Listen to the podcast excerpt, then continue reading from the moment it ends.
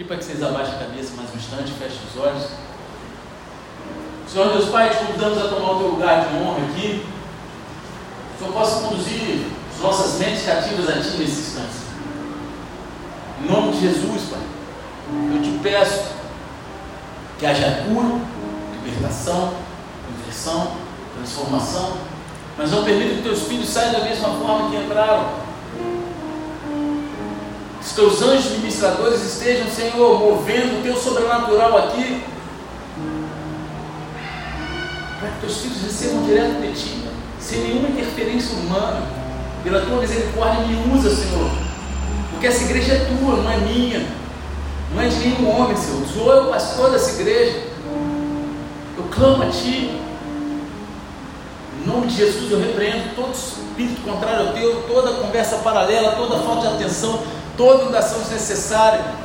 Pela tua misericórdia eu clamo, Senhor, conceda nos céus abertos, manifesta a tua glória nesse lugar. E se você crê nisso, diga amém. Amém. Glória a Deus. Cara, assim, não, tá, não tem nada a ver com a palavra de hoje, ou talvez até tenha em algum momento, né? A gente vai e pega um gancho, mas quando Deus põe no coração, a gente tem que falar. Cara, eu sempre pergunto aqui em todas as igrejas: quem lê a Bíblia todo dia? É, eu não perguntei agora não, mas já que você levantou, glória a Deus. Né, eu só estou falando assim, que essa é a minha pergunta que eu sempre faço, né? Não porque eu quero saber, mas é para gerar uma reflexão na pessoa. Para mim não interessa. Eu gostaria que todos lessem a Bíblia. Mas você lendo ou não lendo não vai mudar em nada. Só me dá tristeza quando eu vejo que você não levanta a mão. Por quê? Porque você é uma pessoa que está gastando a tua vida, a vida da igreja à toa, se você não conhece a Bíblia. Você está achando que é cristão, mas você está brincando de ser cristão.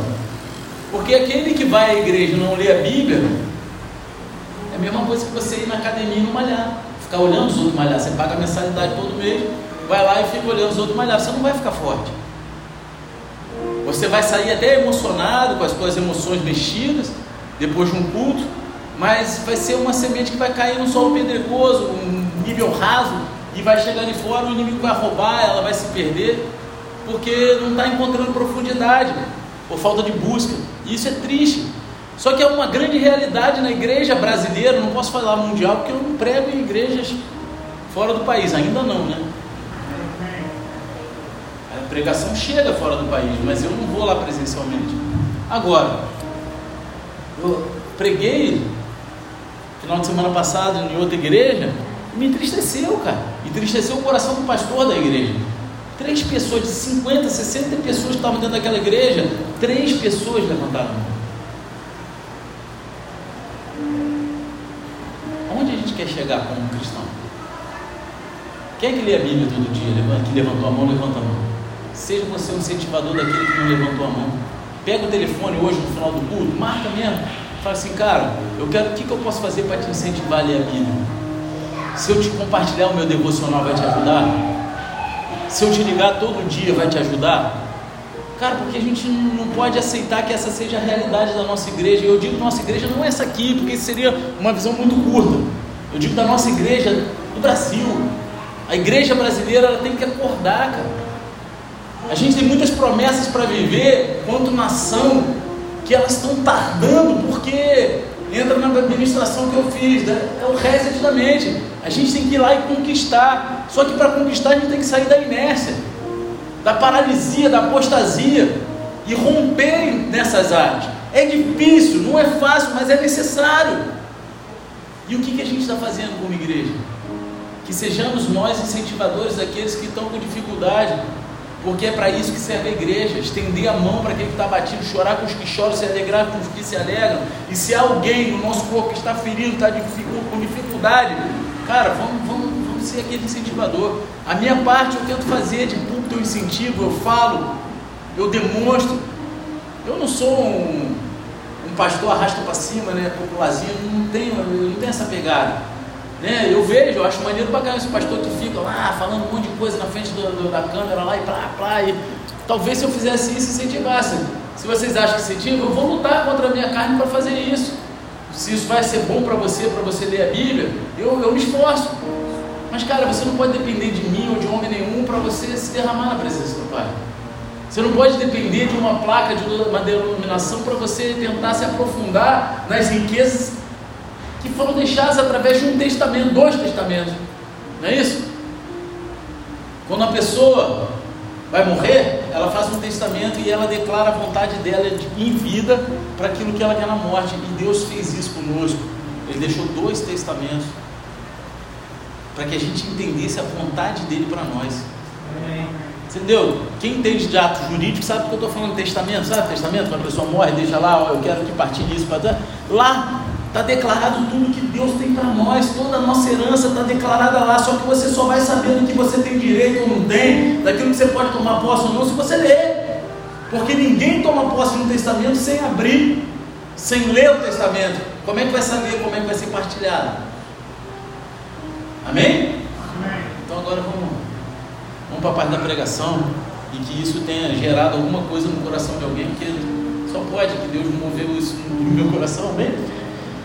E a gente está nessa série de mensagens que não acaba nunca. Né? Mas eu fico feliz com isso. Eu me alegro.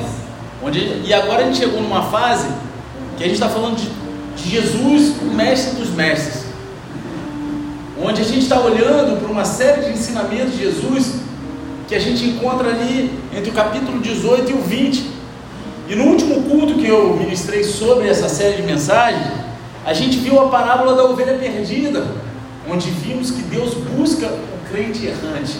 Ele vai atrás daquele que está errante e nós também deveríamos fazer isso. E aí cabe tudo que eu falei aqui, cara. Vai ali do lado daquele que não levantou a mão, quem levantou, vai lá, cara, ó, o que, eu posso fazer para te incentivar? Mas há uma maneira certa e uma maneira errada de buscar o errante. E então, Jesus vem agora e nos dá a melhor maneira de abordar isso. Para você entender melhor, eu vou pedir para que você abra a palavra de Deus no Evangelho de Mateus, capítulo 18, versículo 15. Quem for achando que dá um eita glória aí, bem pentecostal. Se você não tiver Bíblia, pega carona aí na telinha. E se você não estiver achando, abre em qualquer lugar e faz cara de cachorro e fala assim: Meu Deus, NA, irmã, NA. Eu só fiquei um ponto sem pregar aqui. Olha aí, já esqueceu? Olha aí. É bom pregar na igreja dos outros, né, cara? Eu preguei na igreja dos outros, aí desci a lenha. Aí eu falei, você não está gostando, não, o problema é de vocês, o pastor de vocês, que eu vou embora amanhã, quem vai resolver é ele. Aqui, aqui eu tenho que segurar a hora, quem resolve sou eu. Aí o pastor olhou para mim, pô, tu vai me quebrar, cara. Eu falei, pô, cara, mas Deus mandou, a gente faz, né? Agora tem que se vir. mas glória a Deus. Mas a melhor coisa mesmo é estar na nossa casa, onde Deus mandou a gente estar. Né? Então vamos lá. Se o seu irmão pecar contra você, vai e repreenda-o em particular se ele ouvir, você ganhou o seu irmão. Mas se não ouvir, leve ainda com você uma, uma ou duas pessoas, para que, pelo depoimento de duas ou três testemunhas, toda a questão seja decidida.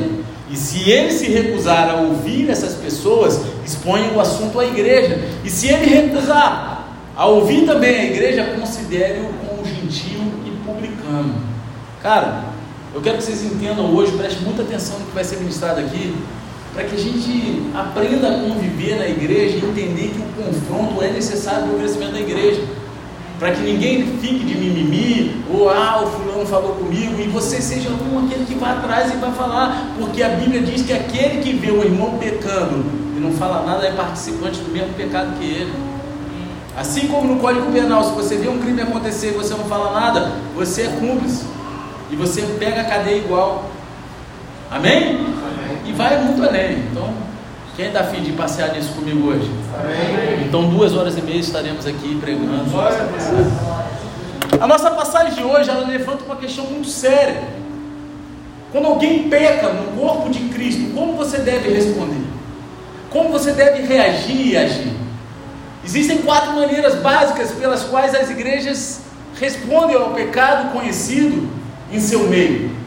Né? E não estou falando que as quatro são corretas, mas existem quatro maneiras básicas que eu tenho visto, acompanhado, de maneira que está acontecendo. E a primeira, a primeira maneira que a igreja muitas vezes corresponde ao pecado dos outros é com a indiferença.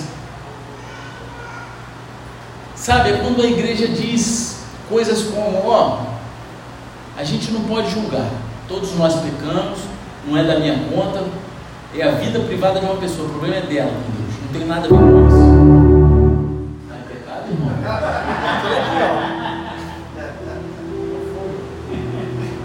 Está em pecado, irmão? Vou chamar um, dois aqui para te repreender. Já começando bem. Você está entendendo? Isso é o maior erro que pode existir, é você achar que você não tem, tem nada a ver com o pecado do irmão. Porque nós somos um corpo, se somos um, essa é a maneira, uma das maneiras mais erradas de você corresponder ao pecado conhecido do irmão. Né? Então, essa resposta ela não é amorosa e ela não é bíblica. Você deixar que o irmão se lasque para lá com o pecado dele, porque eu não tenho nada a ver com a vida dele. Cada um né? A igreja por muito tempo falou que assim, a salvação é individual, então o problema é dele. Eu vou ler, a salvação é pessoal. Só que, meu irmão, Deus quer que todos cheguem lá. E aqueles que a gente vê pecando, se você for falar, chamar uma testemunha falar, a igreja falar e não adiantar, aí, meu irmão, aí você tem que considerar ele como um iníquo, ímpio, e ele não é filho de Deus. A Bíblia diz isso. Mas a gente tem que fazer a nossa parte como igreja, que é confrontar. Amém?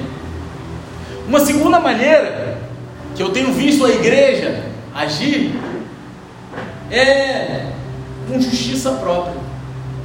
É aquele senso de justiça que o cara quer que aconteça aquilo que está no coração dele. É quando a igreja responde com um ar de superioridade ou uma atitude de julgamento. Isso também não é bom. Porque aquele que está de pé vigia para que não caia, então ninguém é melhor do que ninguém. Um pastor, um presbítero, um diácono, um líder, em qualquer momento pode cair, é só dar um mole.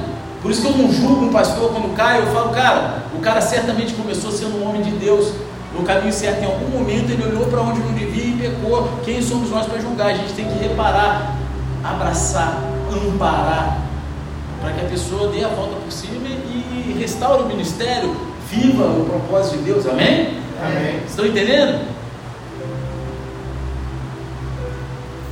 E uma terceira maneira da igreja responder ao pecado dos outros é com malícia, espalhando fofocas ou calúnias sobre a pessoa. Sabe, você viu um irmão pecar? Fala com ela, não vai falar para os outros não. Não vai ficar indo lá para os outros, ah, fulano, fulano. Uma das maiores atitudes que eu já vi de um homem de Deus. Não vou falar não, porque eu já contei essa história. Conta de novo. Faz outra vez, conta outra vez, né? Cara, eu estava com, um amigo que era líder de uma célula lá na, na Barra, e a gente estava conversando, daqui a pouco chega uma pessoa, fala assim, fulano, e eu estava ali a conversa, né? Eu estava eu e ele, a outra pessoa chegou rabeirando a conversa, eu então fiquei meio de fora. Sabe quando tu fica ali meio pan? Aí, fulano, você não sabe o que aconteceu na outra célula. Aí ele falou, não sei, não quero nem saber, eu estou numa benção aqui, não vem contaminar minha cabeça com o pecado dos outros, com as coisas dos outros, não. Vai lá e fala com ele. Mas a maioria dos crentes não faz isso não. Tá? Fala aí, fala aí, o que, que aconteceu? Está entendendo? A pessoa tem que ir, alguém, por exemplo, pô, fulano pecou? Vai na pessoa. Quando você vai contar para outra pessoa, porque a pessoa que pecou, ela não aceitou a repreensão, aí você foi num presbítero, num diácono, num pastor, para chamar para ir junto, cara, ó. Eu falei, é para resolver, não é só para falar, para ficar espalhando. Porque a pessoa que foi lá queria só espalhar, você não sabe o que aconteceu. Sabe? Cara, isso não é bom. Pessoas estão saindo em larga escala de dentro das igrejas, magoadas porque falharam e receberam um peso de acusação. O pecado delas foi exposto. E sabe o que é pior? O pior, assim, eu, eu aprendi com esse erro dos outros, tá? Infelizmente são líderes que não têm maturidade para entender uma situação. Tinha um cara que tá. Essa aí eu só estou ah. Tava com saudade disso. Eu fiz isso lá, funcionou também. Ele funciona em qualquer lugar do Brasil. Eu fiz em Palhoça, lá em Santa Catarina, funcionou também, cara. A igreja é grandona. Oh, eu falei, caraca, foi maneiro. Cara, tinha um cara, ele se converteu. O cara era adorador, líder de célula. Tinha uma unção sobre a vida dele. Mas ele tinha uma dificuldade com a sexualidade dele, amém? Vocês estão entendendo o que eu estou falando? E ele foi abrir para o pastor. Ele falou, pastor, eu tenho sido muito atacado nessa área ultimamente. E eu estou sofrendo uma luta de tentação na minha carne. Que gostaria que o senhor orasse por mim. E o pastor inocentemente foi orar por ele, mas foi na intercessão, a intercessão de uma igreja grande, né? Muitos intercessores. Só que você entende que, pô, cara, vai chegar numa intercessão, tu vai pedir a oração, a galera vai orar e, e vai clamar por aquilo ali, pessoas comprometidas e maduras. Só que ele deu mole de falar o nome do sujeito. Falou, galera, em vez dele falar, ora, pô, cara, a gente está sofrendo um ataque aí em cima da liderança, em cima de área de sexualidade, ora aí, genericamente. Deus sabe. Mas ele caiu na, na inocência, porque ele não fez maldade. Ele queria cumprir a vida daquele cara. E ele pôs na intercessão, mas botou o nome do cara. Em menos de uma semana o nome dele estava exposto em toda a igreja. O homossexual da igreja. Ele até hoje está desviado, isso faz mais de 10 anos. Você está entendendo? A fofoca nunca é bom. E esse peso caiu sobre as costas do pastor, que não estava com maldade. Ele contava com aqueles líderes, com aqueles intercessores. A igreja não pode ficar falando do pecado dos outros por aí, cara. O líder não pode, cara. Ou, ou ele, cara, tem que ser com quem ele conte para orar. Se vai orar, é para orar, não é para ficar falando para os outros. Não é para ficar passando por aí. Cara, Deus, ele não ama o pecado, mas ele ama o pecador. E aquele cara hoje podia estar na igreja sofrendo todo ataque, mas ele estava fluindo na unção de Deus. O cara tinha uma voz abençoada, o cara tocava o violão abençoado, ele ministrava vidas, ele ganhava vidas para Jesus. E hoje ele é magoado com a igreja. Vocês estão entendendo? Isso é horrível. Mas o quarto caminho é o, é o caminho que Jesus descreve para nós nessa passagem. Quando uma igreja responde com preocupação amorosa e desejo de restaurar o irmão ou a irmã, sabe, aquela preocupação amorosa. Você não quer que a pessoa se perca, você não quer que a pessoa vá embora, você não quer que a pessoa abandone a fé. Que nem uma vez, essa história também já está batida, a pastora não está aqui. Eu... então, cara, é que nem tinha um garoto aqui uma época, e ele era filho de pastor. Uma igreja que eu também não vou falar o nome, né? É uma igreja tradicional, tal, tudo. Mas aí ele batizou aqui, quando o pai dele veio no dia do batismo dele, eu até pô, chamei o pai dele para batizar junto, que é uma honra poder batizar o filho, né? Ainda que não esteja na mesma denominação do pai, o pai é pastor, vamos embora, cara, põe a bata aí, eu não tenho essa vaidade não, cara. Vamos embora, vamos batizar junto. E um dia o garoto sumiu, era adolescente, sumiu. E eu fiquei atrás dele, ele escorregadinho, fugindo de mim. E aí, só que ele morava na minha rua. E aí eu catei ele de canto que ele passou, eu falei, meu irmão, por que, que tu sumiu? O que, que tu me abandonou? O que, que aconteceu com você, cara? Está sentindo tua falta lá? Ele, pastor, eu tenho que te falar a verdade, pastor. É porque eu caí, eu pequei, eu vacilei. Eu falei, qual o problema, cara? Tu está arrependido? Tô. Eu falei, então o lugar de você está é lá com a gente, é todo mundo pecador em busca da, da salvação, em busca da restauração. Vamos embora para lá. Mas é só isso, pastor? Eu falei, é. Ele falou, pô, eu fiquei com vergonha, porque na igreja do meu pai, se eu falasse que pequei, se alguém está em pecado, a gente tem que ficar no mínimo seis meses pegando o culto numa tribuna separada, que é um cantinho para os pecadores. Eu tenho que confessar o meu pecado na frente da igreja e pedir perdão. É isso que Deus quer da gente. Cara, o problema é, é dessa igreja, não estou julgando o que ela faz, mas eu estou cara, nós como igreja não podemos viver isso de botar as pessoas numa situação de julgamento, porque quem julga é Deus. A gente tem que ajudar a pessoa a sair do pecado. A gente está aqui para tirar as pessoas do pecado, não para afundar numa depressão e num sentimento de que ela é pior do que todo mundo. Se alguém é pior do que todo mundo aqui, sou eu, meu irmão. E eu sou o pior de todos. Porque eu era escória. Eu tinha um preto velho maconheiro aqui, ó. Aí, a folha de maconha. Tá aqui. Tô tampando, aos pouquinhos tá, vai chegar lá. Cara, eu, eu era um vacilão. E Deus me resgatou, Ele teve misericórdia da minha vida. E por que, que eu vou ficar botando peso na vida dos outros? Então todo mundo tem jeito. Agora, a gente tem que cuidar para que a pessoa possa ser restaurada, meter a mão na obra de novo. Mas não pode ficar, ó, vai para lá. Não, não sei o que. Cara, já teve casos de pessoas virem confessar pecado para mim e eu falar, cara, olha só, não vou te expor nada não, mas não dá para tu continuar no ministério desse jeito, vamos tratar. Não vou falar nada, tu vai chegar no teu líder e vai falar assim, ó, cara, é, eu preciso de um tempo, né? Tu não, tu não precisa mentir, mas tu vai lá e fala que precisa de um tempo. Tu vai ficar um tempo para buscar a, a, a, vontade de Deus, para tu se encher de novo. Tu está precisando só de um tempo, mas que em breve você está de volta. Você vai falar, não sou nem eu que vou falar, não. Você vai falar para o teu líder. Por quê? Porque, cara, a pessoa confessou para mim. Ela pediu perdão, se arrependeu. Ou ela foi pega, mas ela se arrependeu. Eu não posso deixar ela, não vou, não posso, até que ela seja tratada completamente, o coração ferido, ela vai derramar ferida sobre as pessoas, amém? Então, cara, não precisa explanar para todo mundo, mas vai lá e pega a bênção Sabe? Eu tenho muito cuidado com esse negócio, ah, bota de banco. Quem está comigo aqui muito tempo sabe que vai botar de banco é dessa forma e é difícil, cara. Tem gente aqui que acho que nunca viu ninguém de banco. Entendeu? Mas desde que você está aqui já ficou gente de banco. Por quê? Porque eu não chego aqui e ah, o banco não é um peso, cara. É um tempo de restauração.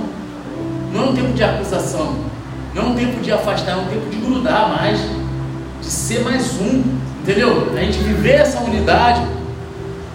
E você pode se perguntar por que, que a gente não usa o caminho da restauração com mais frequência? Por que, que a gente não faz isso com mais frequência?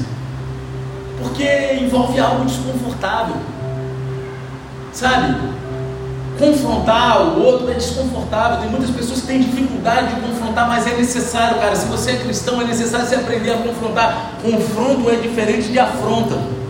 O confronto traz restauração, o confronto faz com que a pessoa mude direção, o confronto faz com que a pessoa deseje estar mais perto, a afronta, agride. Só que tem vezes que o cara que é confrontado, ele recebe como uma afronta.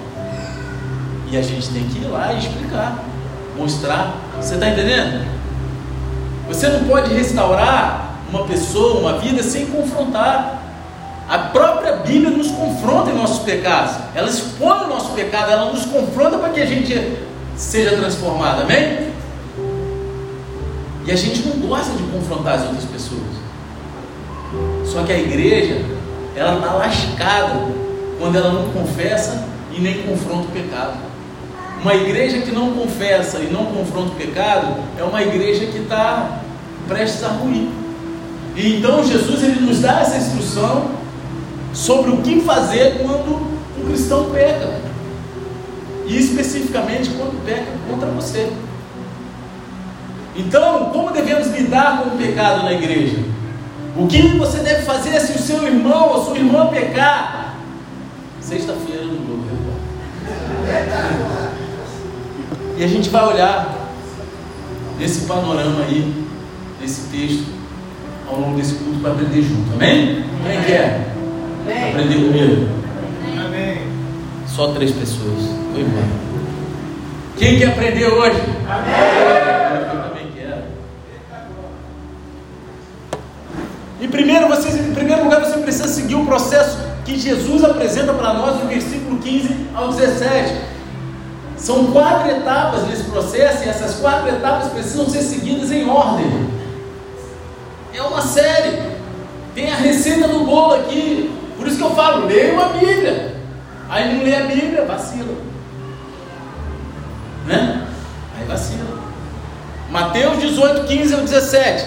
Se o seu irmão pecar contra você, vá, repreenda-o em particular. Se ele ouvir, você ganhou o seu irmão. Mas se ele não ouvir, leve ainda com você uma ou duas pessoas, para que, pelo depoimento de duas ou três testemunhas, toda questão seja decidida. E se ele se recusar a ouvir essas pessoas, exponha o assunto à igreja. E se ele se recusar a ouvir, também a igreja considere-o como gentil ou publicano.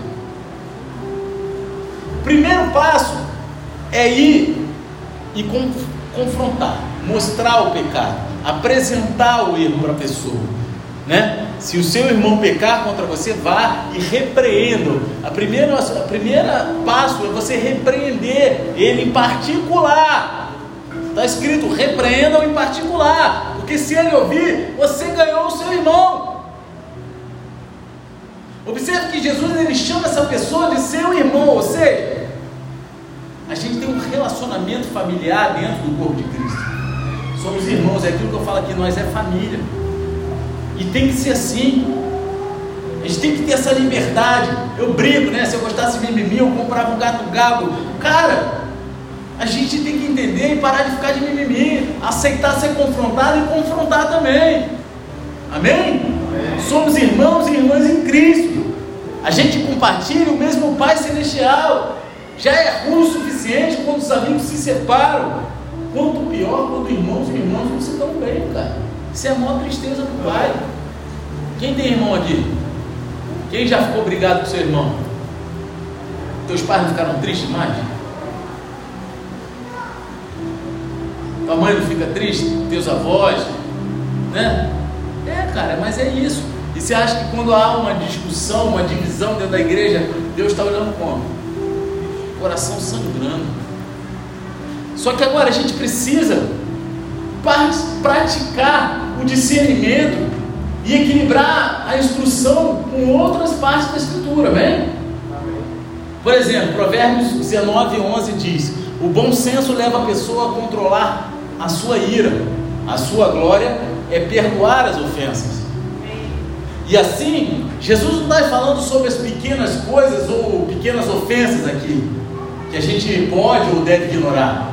Em vez disso, ele está falando sobre pecado sério ou repetido, algo que está sendo continuado, que não está sendo deixado para trás, onde há uma ruptura no relacionamento, ou a pessoa está causando danos ao seu testemunho cristão, ou o seu pecado está impedindo o crescimento dela espiritual e dos seus irmãos.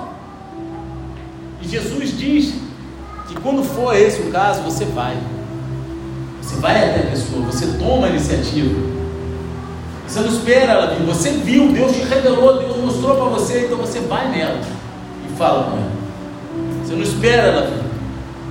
Não espere que as pessoas cheguem até você. Que muitos têm vergonha de confessar o pecado. Mas se Deus te mostrou, não é para você ficar fofocando. Não é para você ficar falando de um lado para o outro. Não é para você ficar só de olho na pessoa de cara feia. É para você ir lá e falar com ela. Porque senão Deus tinha mostrado para outra pessoa. Não vai desabafar ou despejar, não vai vomitar palavras raivosas ou amargas. Jesus vai e repreenda-o. Ou seja, confronte, confrontar é com amor. Amém? Amém? A palavra traduzida como repreenda é aqui, ela é uma palavra que significa trazer à luz. Na sua raiz primitiva, ela significa trazer à luz. Jesus ele usa a mesma palavra em João 16, 8 quando ele fala do Espírito Santo trazendo convicção do pecado. Você está entendendo? Você vai lá falar com aquela pessoa para trazer à luz aquilo que está acontecendo às escuras. Amém? Você vem para trazer a luz. E como você deve ir? Qual deve ser o seu jeito? Gálatas 6,1 diz o seguinte: Irmãos, se alguém for surpreendido em alguma falta, vocês que são espirituais restaurem essa pessoa com um espírito de brandura e que cada um tenha cuidado para que não seja também tentado. Está entendendo? Foi aquilo que eu falei aqui antes. Cara, você vai lá repreender, mas ciente que tu também pode dar um olho um dia. É que eu aprendi no mundo que quando você aponta um dedo para uma pessoa, tem mais três apontados para você, né? Não é isso? Então é com brandura. E assim a gente deve ir em espírito de mansidão e humildade, reconhecendo que também somos pecadores, mas nosso irmão precisa da nossa correção amorosa, o nosso irmão precisa da nossa ajuda, o nosso irmão precisa do nosso apoio, da nossa mão estendida. Observe que Jesus diz que o primeiro passo é em particular, não é para botar na rádio, no Facebook, no Instagram, é em particular, é você a pessoa, e isso é muito importante. A gente costuma contar para todos, menos para a pessoa envolvida. O cara é casado, vê a situação primeiro, vai na esposa. Meu, não sabe o que eu Cara, tu lê a Bíblia, tu já sabe o que tem que fazer. Não precisa falar com a tua esposa. Vai lá e fala para a pessoa. Jesus diz: vá, mostra para ela a falta dela. Apenas entre vocês dois, não envolva mais ninguém. Não há necessidade. Você está entendendo? Por que a privacidade é tão importante nessa etapa? Por várias razões. Primeiro, você dá para a pessoa a oportunidade dela se explicar. Porque às vezes aquilo que a gente acha não é o que está acontecendo. É que nem no outro dia, eu falei com o Giovanni aqui, né? Eu passei, parei para atravessar a rua aqui, aí tinha as garrafas de, de, de cerveja jogada nessa grama. Pô, me deu uma vontade de catar elas e jogar no lixo. Mas na mesma hora o Espírito Santo falou: se tu pega isso aí, passa alguém, vê você com as garrafas na mão, ninguém vai pensar que você está jogando lixo. Vai falar que tu está de, de, de patifaria. Aí eu falei: é, vai deixar a cidade suja mesmo. Eu não isso não. Entendeu? Pô, né? Infelizmente é isso. Porque, infelizmente, se o irmão passa e vê isso, ele vai falar com todo mundo, menos comigo. E eu vou ser o último a saber.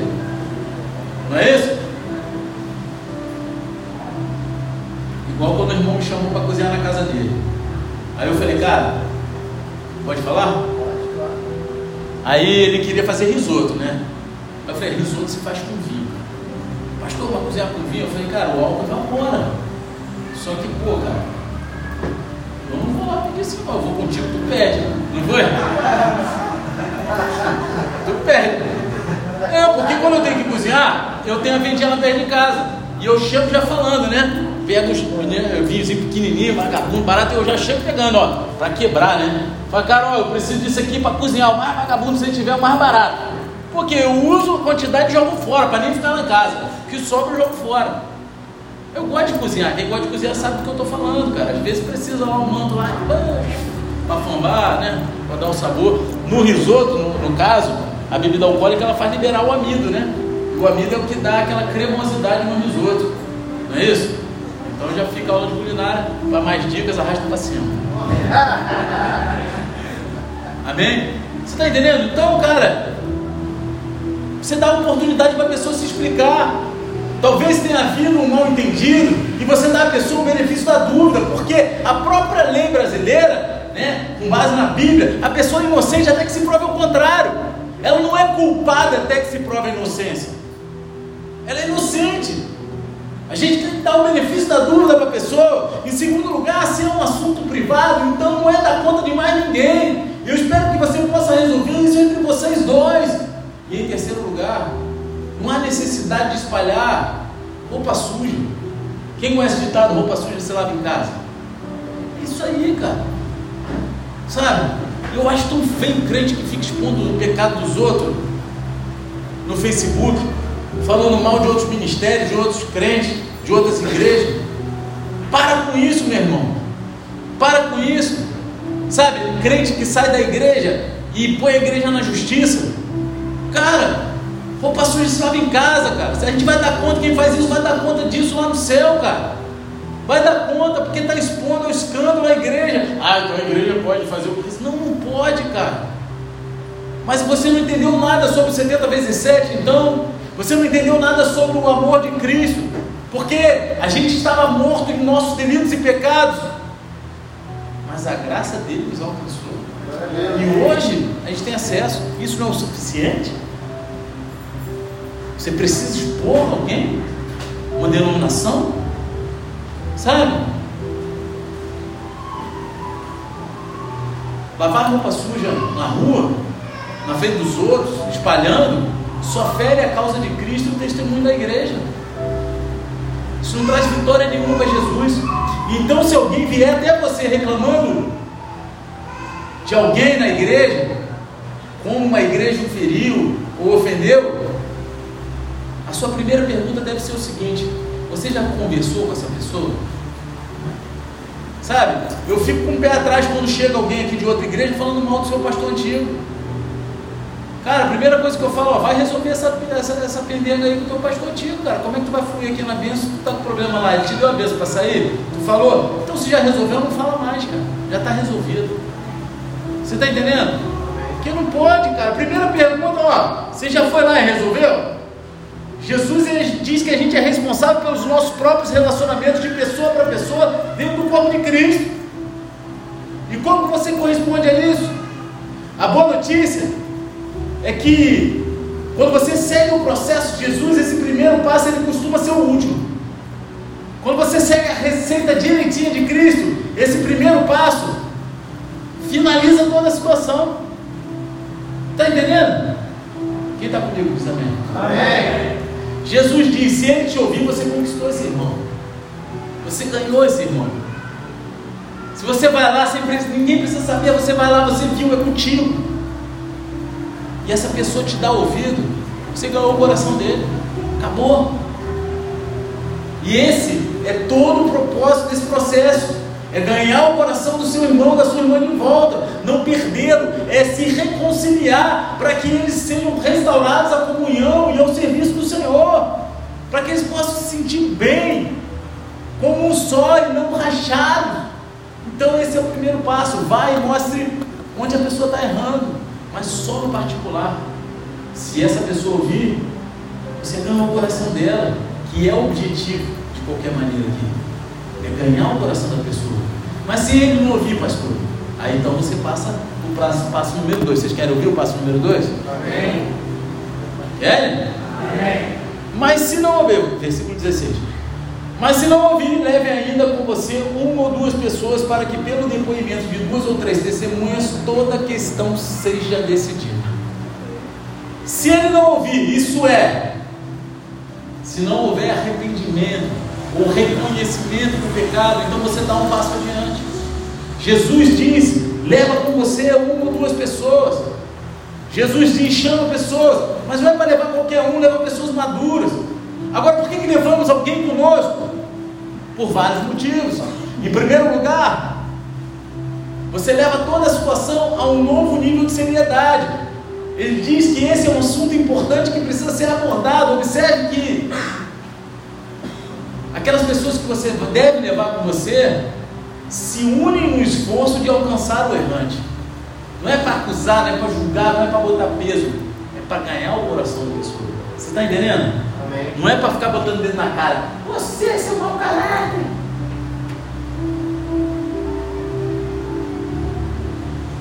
Muquirana, filho de Belial, Amalequita incircunciso filisteu, para com isso, cara. Vascaíno.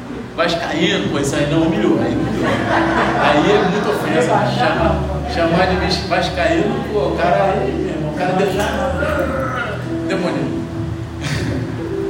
vascaíno, tá? Vascaíno me perdoa. Corintiano também é muito ofensa. É muito ofensa. Quer? A ceia, na ceia a gente resolve tudo isso. Sabe, aquele que você traz com você, ele está se unindo no esforço de alcançar o coração dessa, dessa pessoa que está errando. Jesus diz: Mas se não ouvir, essas pessoas não são apenas espectadores, mas elas se unem a você para mostrar ao irmão onde está o erro dela. Para mostrar, cara, olha só, não é um ponto de vista, é bíblico. Eu não estou aqui para falar algo que eu acho mas sim algo que a Bíblia condena, cara, que você precisa transformar essa tua vida para que a gente rompa junto. Porque se você fala, muitas vezes a pessoa acha, não, mas Deus conhece o meu coração, você está interpretando a Bíblia errada. Cara, mas quando tem duas, três pessoas que estão interpretando a Bíblia errada, sabe? É igual aquela história da mãe coruja. Conhece? Então também não vou contar não. Ele conhece, porque é de Itália. Estava lá na parada de 7 de setembro. Aí você marca primeiro com o pé esquerdo, não é isso? Esquerdo, direito, esquerdo, direito. E aí todo mundo marchando esquerdo, direito e um só, direito, esquerdo, direito, esquerdo. A mãe do moleque olhou lá, todo, mundo errado, só meu filho está certo. Não é isso? É desse jeito, cara. Porque às vezes a pessoa, quando é confrontada, ela fala assim: o cara está dentro do plano da Bíblia para ficar me julgando. Mas aí, se a pessoa não aceita a visão, meu irmão, junta pessoas maduras com você, líderes de boa fama, sabe, pessoas que sejam honradas, que tenham um testemunho, e vai lá para conversar, no esforço de ganhar o coração e mostrar a verdade, abrir os olhos da pessoa. Eles também estão lá como testemunhas. Não testemunha dos erros cometidos, mas testemunhas da atitude da pessoa quando confrontada. Você está entendendo? Amém. Não é testemunha do, do pecado, mas testemunha da atitude. Porque se a pessoa vier falar groselha depois, você não parar.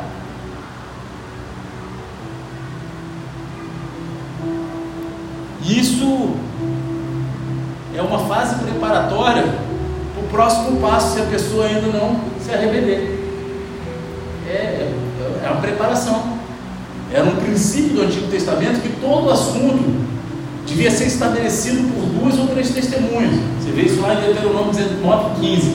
Anota aí depois você lê em casa. E isso era necessário para evitar fofocas ou rumores. Você está entendendo? Fofoca e rumores. Jesus ele enfatiza a importância das testemunhas para estabelecer firmemente o assunto em questão, que é principalmente o arrependimento ou a falta de arrependimento da pessoa confrontada. Não é para envergonhar o outro, mas é para entender que a gente está ali num esforço mútuo, como igreja, como corpo, para reconciliar o coração dela, para ela entender onde está o pecado dela, para que ela possa voltar para os caminhos, para ela poder se sentir parte integrante do corpo de novo. O problema todo é quando a pessoa peca e ela não consegue ver a separação dela do corpo de Cristo, da presença de Deus através desse pecado. Ela acha que está tudo bem. Isso que é errado. Né? E aí a pergunta: quem você escolhe para isso? Eu já te falei, alguém espiritualmente maduro. Talvez um amigo próximo de oração, alguém, sabe, de boa fama. Alguém que a pessoa conhece, confia, alguém que a pessoa respeita. E mais uma vez, se ele ou ela ouvir esse momento, você ganhou o coração da pessoa, acabou. Aí eu falei de Deuteronômio, o cara, em vez de estar prestando atenção na, na pregação, está lendo Deuteronômio 19 lá para ver se o que eu falei era sério. Acorda, Brasil. Anota ele em casa, rapaz. o cara tá, não está nem prestando atenção que eu estou falando com ele e está lá. Eu sei, rapaz, eu conheço. É. Vambora, rapaz. Acorda, Brasil. Ficou vermelho igual a Giovanni.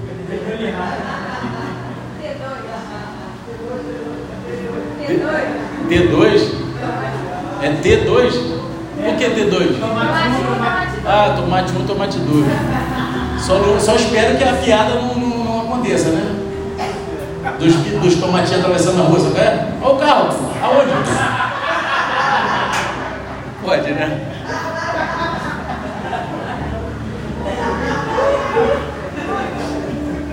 Te amo, tá? Não, não se desvia por causa dessa brincadeira, não, né?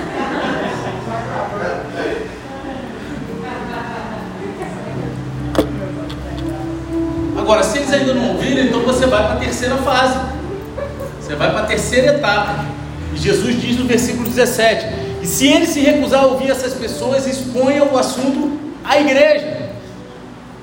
A frase se recusar a ouvir esse versículo é interessante porque ela literalmente significa aquele que ouve ao lado. Você está entendendo? Aquele que ouve ao lado. Você pode apenas imaginar uma pessoa virando a cabeça e ignorando aquilo que é dito. Sabe quando você vai falar com a pessoa, a pessoa vira a cara para você? É isso que essa frase quer dizer. Uma pessoa não ouve, é aquela que ouve ao lado.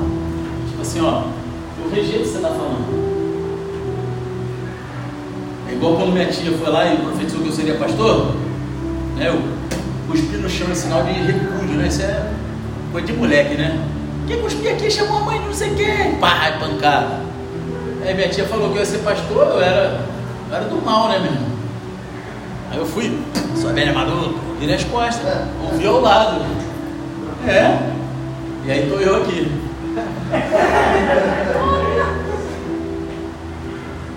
Jesus disse: se ele se recusar a ouvi-los, diga à igreja. Agora, é muito importante aqui, diga para a igreja, não quer dizer que você pega e envia um e-mail em massa para a igreja inteira, você cria um grupo no WhatsApp para expor o pecado da pessoa, você vai lá na página do Facebook da igreja e põe fulano é vacilão. Não. você. Isso significa que você vai trazer para a liderança da igreja, para alguém com maior responsabilidade. A palavra igreja aqui significa simplesmente assembleia.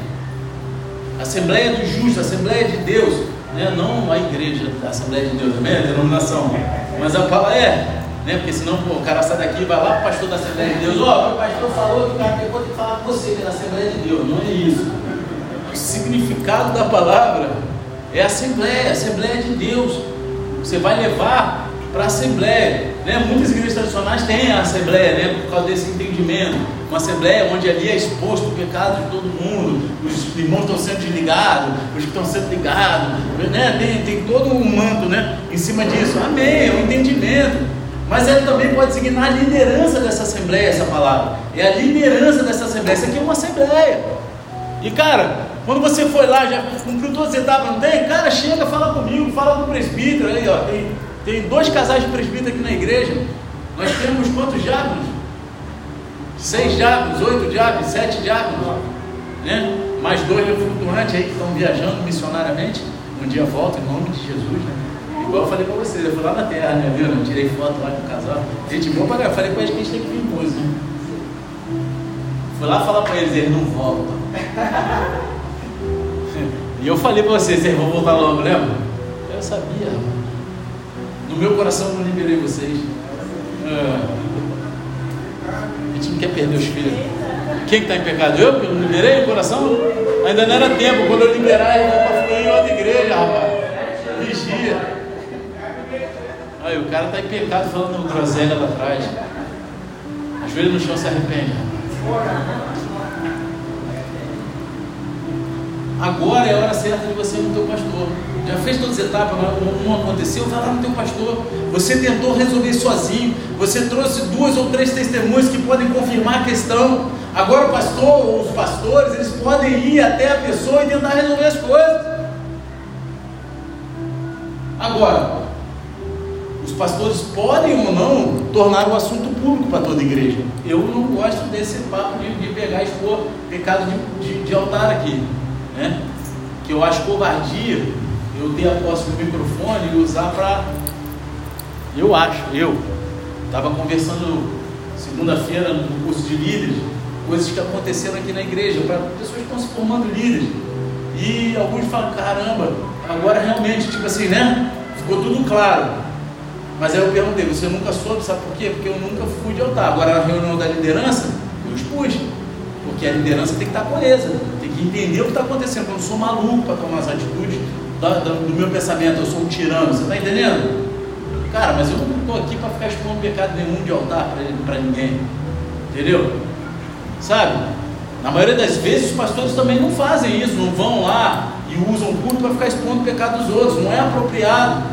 No entanto, há momentos em que a igreja precisa tornar esse pecado público. Por exemplo, quando é um líder que pecou, exemplo, se eu caio num pecado brabo aqui, que eu vou ter que sair da igreja, o mínimo que eu posso fazer é vir aqui de púlpito, eu confessar o meu pecado para vocês, pedir perdão, para sair daqui, para ser tratado, cuidado de cara limpa. É o mínimo. Eu tenho que expor. Você está entendendo? Amém? 1 Timóteo 5, 19 e 20 diz: Não aceite denúncia contra presbítero. Está entendendo? A não ser exclusivamente sob o depoimento de duas ou três testemunhas. Quanto aos que vivem no pecado, repreenda-os na presença de todos, para que também os demais temam. A Bíblia ensina isso. Então, você mesmo foi lá e confrontou a pessoa, você trouxe duas ou três testemunhas, você o trouxe para o pastor, e se a pessoa ainda não ouvir, até o pastor, e aí? Jesus disse na segunda parte do versículo 17: E se ele se recusar a ouvir também a igreja, considere-o como um gentio e publicano. Um gentio era alguém fora da fé cristã, um não judeu, que eles estavam separados da promessa, separados daquilo que Deus tinha. E o, e o publicano é o cobra, cobrador de impostos, que representa alguém que está fora da irmandade. É, o, os cobradores de impostos, quando passavam pelos judeus, eles cuspiam nos caras, para tu ter noção. Então Jesus está dizendo aqui que quando o irmão ou irmã peca e se recusa a se arrepender, mesmo depois de ter passado por todas as etapas, você não deve mais tratá-lo como um cristão. Acabou. Você deve tratá-lo como um incrédulo, como alguém de fora da igreja. Entendeu? Então você está liberado para bater nessa pessoa, não é isso? Claro que não, cara. Eu estava vendo, tem uns que já abriram o sorriso. Caraca, eu vou sair largando a bênção de mão fechada. Não é disso, cara. Amém? Isso não significa que você deve ser má com eles. Você deve ser uma pessoa ruim. Claro que não. espero que você não seja mal com seus amigos que não são cristãos. Amém? Né? Porque não é disso que está falando. Mas certamente significaria, né, vamos dizer, a remoção do corpo. Pessoa não faz parte mais do corpo. Ela não é considerada mais membro da igreja. É aquilo que eu falei, né? nas igrejas tradicionais tem a assembleia de, de desligamento da pessoa da igreja. Aqui na nossa igreja a gente tem isso. Mas se a pessoa se recusa, ela não vai ser impedida de frequentar a igreja. Mas ela não vai poder estar participando dos ministérios, não vai poder estar participando das coisas, porque não dá. A pessoa que não quer se alinhar, não quer se arrepender, ela não tem condições de estar participando do corpo até que ela entenda. Você está entendendo o que eu estou falando? Amém? Amém? A coisa importante a anotar é que sem arrependimento o perdão é negado.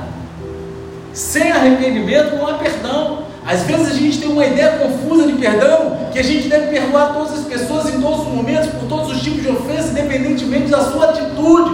Mas Jesus ele proíbe a igreja de perdoar quando há falta de arrependimento. Isso não quer dizer que você não perdoar vai guardar rancor no coração, você está entendendo? São duas coisas diferentes. É você olhar para a pessoa e falar, cara, né, eu não tenho como ter é, é, sociedade contigo, eu não tenho como me associar a você de jeito nenhum. Eu posso ser teu amigo, porque eu te amo, eu quero o teu bem, mas eu não tenho como me associar com você em nenhum âmbito, nem espiritual, nem financeiro, porque, cara, você não quer se arrepender. Você está entendendo o que está sendo falado? Isso é sério. É diferente você não liberar o perdão né, dessa forma aqui, quanto igreja, por uma pessoa que não quer se arrepender do que você não vai guardar rancor. Mas até Deus, Ele só nos perdoa, Ele está lá com o perdão liberado sobre a nossa vida. Mas só há o perdão após o perdão, após o arrependimento. Você está entendendo o que eu estou falando? Vocês conseguiram compreender? Amém? Isso não significa que você deve guardar qualquer amargura no seu coração, porque não deve haver lugar para isso. Mas onde não há arrependimento, não há perdão puro. Não tem como. Ah, esse cara aqui está perdoado. Mas ele não se arrependeu. É que nem. Não, deixa eu falar, eu ia contar a história. Cara, o culto vai acabar tarde, já são 8, já são 9 e 12. É até 9 e meia, né? Será que eu consigo? Vamos lá, vou contar. Amigo meu se converteu. Aí foi parar na cela. Aí chegou uma mulher cheia de, de, de carrapicha ainda do mundo, cheia das pombas gira, né? E ela chegou girando, né? Na cela. Ele ainda estava no processo de conversão. Abriu os olhão, né? A liderança falou, meu irmão, não é tempo, afasta dela. E ela pegou, né? Queria trocar mensagenzinha com ele, e ele pô, gostou, né? A garota era bonita. Ele estava sozinho, tentando pagar um preço ali de santidade. Caiu. Caiu e caiu com força. Aí veio para mim, né? Eu não era líder dele, não. Eu já era líder na igreja lá, mas eu não era líder dele, porque eu, eu morava na Barra e ele morava na Tijuca. Então ele era na célula da Tijuca. Aí ele veio falar comigo. É, ele falou, Fernando, me ajuda. Eu caí. Mas não consigo me arrepender, cara, porque foi tão bom. Como é que eu vou me arrepender desse negócio que foi bom? Eu falei, cara, o pecado é bom para a carne, mas mata a tua alma, mata o teu espírito, te leva para o inferno. Agora, você vir confessar para mim já demonstra um arrependimento. Agora você tem que buscar os frutos desse arrependimento. Né? As pessoas não precisam estar chorando para estar arrependida. O confessar dele, saber que ele estava errado e vir pedir ajuda, eu já vejo que é uma forma de arrependimento. Mas ele não conseguia entender isso porque carnalmente foi bom para ele. Né? A conjunção carnal lá que ele teve com a mulher foi bom para a carne dele. Agora, eu falei para ele, cara, faz um jejum. e vai buscar esse fruto de arrependimento em jejum. Ele é? Mas o que, que eu tiro? Eu falei, cara, o que te custa? O que você vai? Vou tirar Coca-Cola. Mas funcionou. O cara era viciadão em Coca-Cola. Sabe aquele maluquinho? Aquele magro de ruim que toma dois, três litros de Coca-Cola todo dia? Era ele. Rapaz, e ele tirou a Coca-Cola, aquilo doía nele. E ele daqui a pouco ele estava chorando pelo pecado dele. E aí começou a gerar os frutos de arrependimento. Você está entendendo? Então, cara,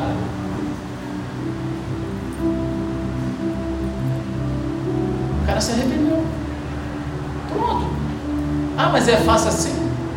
É, cara. Você não precisa ficar reencarnando mil vezes para conseguir o perdão de Deus. Isso é uma mentira que um dia um cara inventou para vender algo que acalmava o coração dos outros. Que acalma, né? Você, pô, o parente meu morreu, mas ele vai ter uma chance. Morreu trocando tiro com a polícia, ele morreu sendo matador, ele morreu sendo. Não, mas ele vai ter uma segunda chance. Não tem, a chance que a gente tem é aqui em vida. Cabe um homem viver uma só vez depois disso virar o julgamento. Está lá escrito aí em Hebreus, né? Se não me engano. É em Hebreus? É. Cara, e algumas pessoas diriam: como você ousa remover alguém do corpo da igreja, da membresia da igreja? Que direito você tem de fazer isso? A gente vê isso em um momento, daqui a pouquinho a gente vai ver isso em versículos 8 e 20. Mas pare e pense um minuto. Como igreja, a gente se compromete a viver uma vida piedosa em comunhão uns com os outros e na igreja, amém? amém. Quando a gente chega aqui e fala somos um, a gente, cara, a gente é unidade. A gente está carregando um corpo. E se uma pessoa ela não deseja viver a vida dessa forma, em Cristo, então por que participar? Você está entendendo? Por que participar? Sabe quando o cara é diabético? E aí ele abusa, né? No doce. Muitas pessoas perdem, né? Perdem dedinho, né? Tem que tirar, porque gangrena. Mas a pessoa não quer cortar o dedo. Ela tenta tratar primeiro, toma remédio, passa, né? Aí segura a onda, mas geralmente são os caras que é largadão, né? O cara que trabalhava com meu pai, vou contar essa história, não tem nada a ver. Ele era diabético. E ele, cara, o café da manhã dele era o litrão, o litrão aquele de, de vida. Litrão de vida que tinha antigamente. Era um litrão daquele de Coca-Cola com pão doce daquele grandão mesmo. Era o café da manhã do cara. O cara primeiro amputou os dedinhos, amputou o pé, depois teve que amputar a perna. Por quê? Porque nenhum tratamento deu certo para reverter aquele quadro. É a mesma coisa. O cara que está dentro do corpo, a gente tenta tratar para que ele não saia, para que não apodreça de jeito nenhum. Mas se ele não aceitou nenhum tipo de tratamento e ele continuou no estado de apodrecimento, de putrefação, cara, ele tem que ser cortado do corpo, porque senão ele vai contaminar o resto do corpo inteiro. Amém? Isso está na Bíblia, não é maldade minha, infelizmente. Mas não quer dizer que você vai cortar e jogar no lixo. Você corta, põe de lado para varado. No caso físico, é corta interna, né? Infelizmente. Né? Mas, cara, você está entendendo como é que funciona? No mundo espiritual é dessa forma. Sabe? Se uma pessoa ela não deseja mais viver uma vida piedosa em Cristo, no amor de Cristo, então por que ela permanecer como um membro daquele corpo? Isso é o que significa ser membro, é você participar de tudo aquilo que a igreja está participando. Você ser um com toda a igreja, vivendo a unidade e o amor de Cristo na sociedade, em tudo que você faz. A remoção da membresia, a retirada do corpo é um passo sério, não deve ser dado até que todos os outros passos tenham sido dados cuidadosamente em oração, em ordem adequada e exata, do jeito que Jesus falou aqui. Amém? Amém? Então, cara, nenhum líder de célula, ninguém tem o direito de falar que esse cara não faz mais parte da igreja. Nem eu sozinho do nada, ah, o cara vacilou, não faz, mas não tem, cara. Primeiro a gente tem que seguir todos os passos que Jesus falou, para depois chegar e falar, cara, ó, infelizmente você não tem como. Eu já fiz isso com gente aqui. Cara, não tem como você participar de nada. Você quer ficar aqui? Você fica. Glória a Deus, fica aí, recebe, né? Até que Deus vai. Mas, cara, se não quer sabe, alinhar a situação, não vai ter como meter a mão em nada. Então, tu, sabe, ele está aqui, é como se ele fosse um visitante mundo. Que é isso que Jesus fala. Você está entendendo? Eu acho que a parte mais difícil de toda essa etapa é a retirada da comunhão cristã. Mas elas, a escritura ela diz que isso é inevitável nesse ponto. Observe que não é dos não crentes que devemos nos afastar. Não é dos não crentes, aqueles que não conhecem a palavra. Eu sempre falei assim, ah, né, porque lá em Salmo 1 fala que, que a gente não deve se ajuntar na roda dos escarnecedores.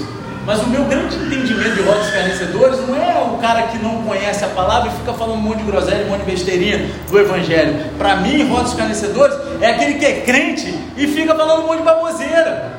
Denegrindo a imagem da igreja porque não quer se livrar do seu pecado, então faz com que a igreja seja um nada para ele se autoafirmar dentro do pecado dele. Esse para mim é escarnecedor. Você está entendendo? Então, não é dos não crentes que devemos afastar, mas daqueles que afirmam ser cristãos, mas estão vivendo um estilo de vida pecaminoso. Está de vacilaçagem, como diz o meu filho Giovanni, Giovanni Matias, secretário de pregadores dos Paulo Olha aí.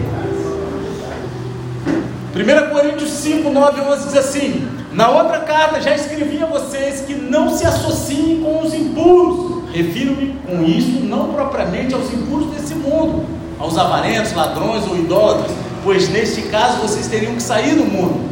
Mas agora escrevo a vocês que não se associem com alguém que, dizendo-se irmão, for devasso, avarento, idólatra, maldizente, bêbado ou ladrão, nem mesmo como com alguém assim. E aí eu te falo, às vezes os caras estão aí, são maldizentes, ficam falando mal de igreja, mal de pastor, mal disso, mal daquilo. A Bíblia está dizendo que não é nem para você parar para comer uma pessoa dessa. Cara, eu fico triste pra caramba quando eu vejo gente aqui da igreja se juntando com os escarnecedores e postando. Pô, mas aí, ei, cristão, meu irmão, fala mal do teu pastor, fala mal de fulano, fala mal de ciclano. Pô, não está dentro da, da, visão, está fazendo tu está se juntando com os maldizentes. Paulo falou, não se junta nem para comer com alguém assim. Aí quando o Gelson falava isso aqui, ficava todo mundo horrorizado. E é verdade. Só que eu não vou te pedir de tomar suas decisões. Agora, se tu entrar em pecado junto, eu vou ter que fazer a mesma coisa que Jesus ensinou aqui. Agora, sabe, a Bíblia fala que não é para nem para a gente comer. Todo mundo já foi na pessoa, já conversou, já tentou resolver, não sei o quê. Mas tu quer andar com essa pessoa? Agora o problema é teu, mas é você que está sendo antibíblico, tá? amém? Está entendendo? Eu não fico andando, eu não fico andando com quem fala mal do meu pastor. Eu não fico andando com quem fala mal da minha denominação. Eu não fico andando com quem fala mal de vocês. Não fico. O Weber sabe disso. Não fico. Uma vez chegou uma pessoa falando mal da liderança daqui. Eu falei: você quer falar mal de alguém? Fala mal de mim, porque eu que formei a minha liderança daquela igreja. Eu que formei. Se quer falar mal de alguém, então sou eu. É comigo. Fala aí. Agora eu vou ficar escutando tu falando besteira dos meus líderes, não. A pessoa mesmo não quer mais andar comigo. E eu também não quero andar com uma pessoa assim. Você está entendendo? A gente tem que se posicionar, cara. Não é jogar para o alto, ah, todas as vidas importam, importam. Mas se ela quiser se importar com a tua igreja, o meio que você vive, com a tua família, entendeu? Só que, tipo assim, a igreja se tornou impessoal. Só que se falassem do teu pai de sangue ou da tua mãe de sangue, tu dava 10 toneladas de soco na cara da pessoa tu tacava fogo na pessoa, tu passava por cima de carro, mas o teu pastor pode falar mal, do teu líder de célula pode falar mal. Estou falando uma mentira? E se a gente não se posicionar com, com, com relação a isso, a gente vira escarnecedor. Porque não é porque você não fala junto, mas se a pessoa fala e você está junto, se você não se posiciona, você é participante. A Bíblia diz isso. Aí a pessoa tem que lá. Você vai estar junto, a pessoa não vai poder falar nada. Aí tá, aí valeu. Mas e aí? Você está entendendo? Eu estou falando, eu, eu, quero que vocês entendam o seguinte, não estou mandando recado indiretamente para ninguém não. Eu estou falando é porque realmente eu já vi acontecer, e não vai ser a primeira nem a última, mas que a gente aprenda com isso. E eu não vou proibir, nunca proibir, ah, você não deve andar, me entristece o coração. Porque se vocês me vissem andando com alguém que fala mal de você, vocês iam se entristecer também. Não ia? Amém? Amém? Alguém que fica por aí difamando vocês, falando besteira, vocês não vão ficar tristes? Levanta a mão quem vai ficar triste. Então é a mesma coisa. Mas eu, eu sou pastor, não posso chegar e falar, ah, está proibido de andar. Eu não sou, não sou ditador, eu sou pastor.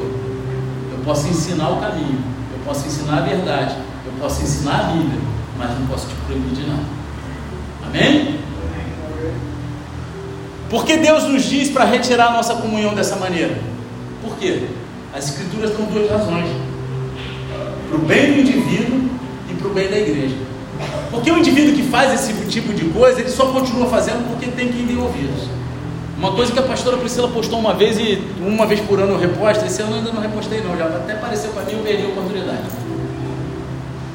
Não me venham dizer o que eles falaram mal de mim, mas sim porque eles sentiram tão à vontade para falar isso com você. Porque se você repreende, se você sai de perto, é só uma vez. É só uma vez. Se você cumpre o que está na Bíblia, ou a pessoa se conserta, ou ela mesma quer parar de andar junto com você. Mas se ela tem espaço para sempre jogar a sementinha do mal, é bom andar do teu lado. Porque tem que ouça as groselhinhas dela. Está entendendo?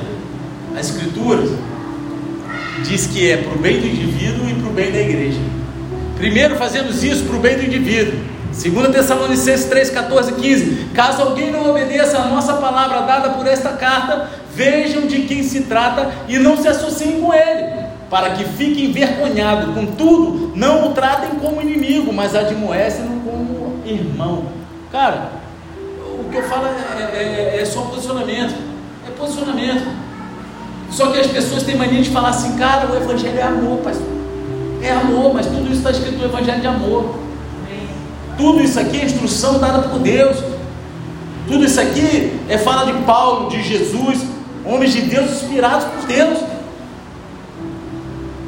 E aí, o pastor fala, não tem credibilidade porque as pessoas não leem a Bíblia. E aí quer usar um texto fora do contexto para gerar um pretexto para viver o que quer. E aí se o pastor fala, ele é grosso. Se o pastor fala, ele é ditador. Se o pastor fala, ele está se metendo na tua vida. Está querendo te proteger, porque o bom pastor, o cara que é levantado como pastor, ele quer proteger o rebanho, que é de Deus, que está sob sua responsabilidade. Eu não tenho, eu não tenho ovelha, quem tem ovelha é Deus.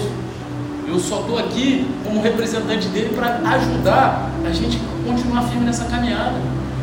Vocês estão entendendo? Amém. O objetivo é ajudar a produzir a resposta apropriada na pessoa, que é o arrependimento pelo pecado. Porque se não houver isso, a pessoa acha que está tudo bem. E a culpa é dele lá, ó, que não me aceita do jeito que eu sou. Jesus me aceita do meu jeito. Será? Porque quem teve contato de verdade com Jesus teve transformação não fica de vacilação o tempo todo. Onde Jesus chega, há ressurreição. Amém. Onde Jesus chega, não há morte, nenhuma área da vida está morta. E aí você não pode achar que está certo.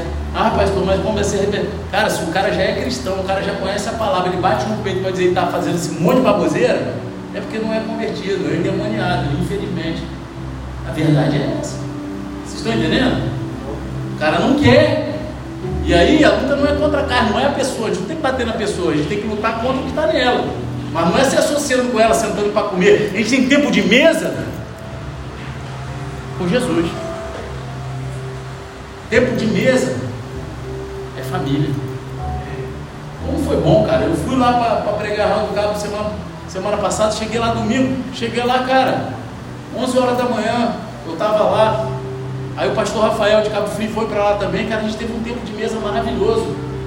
Homens, mulheres de Deus, a filha dos pastores, sabe? É maravilhoso, eu amo ter tempo de mesa. Eu não vou perder tempo, meu tempo de mesa. Com gente que vai ficar falando besteira. Jesus não fazia isso. Ah, mas Jesus sentou na mesa com o pecador. Com o pecador que se arrependeu. Com o publicano que se arrependeu. Que parou de ficar falando besteirinha. Agora com os judeus, com, com aqueles caras lá que eram os fariseus, ele botava a mão para os caras e metia um cara no pé. Na mesa, no meio da mesa, os caras sentaram junto, meu irmão, rala peito, tu é hipócrita, fariseu, mau caráter. Não é isso? Né? Seu amariquito, circunciso, filisteu, filho de Belial. A outra razão é para o bem da igreja. A gente viu em 1 Timóteo 5,20 anteriormente que diz: aqueles que pecam devem ser repreendidos publicamente para que os outros sejam advertidos, amém? Não é isso? O contexto direto é presbíteros, está falando dos presbíteros, amém? mas certamente se aplica à igreja em geral, a todo mundo da igreja. A disciplina na igreja ela serve como uma advertência para que os outros na igreja exerçam arrependimento pelos seus pecados. E o que fazemos se a disciplina funcionar? A gente sabe o que fazer quando o irmão peca, mas e quando ele se arrepende? Né? Quando ele peca, a gente sabe o que fazer. E se ele se arrepender? 2 Coríntios 2, 6, 8. Basta-lhe a punição imposta pela maioria. De modo que, agora, pelo contrário, vocês devem perdoar e consolar, para que esse indivíduo não seja consumido por excessiva tristeza. Por isso peço que vocês confirmem o amor de vocês para com ele. O cara se arrependeu? Vem aqui. Vamos caminhar mais uma vez.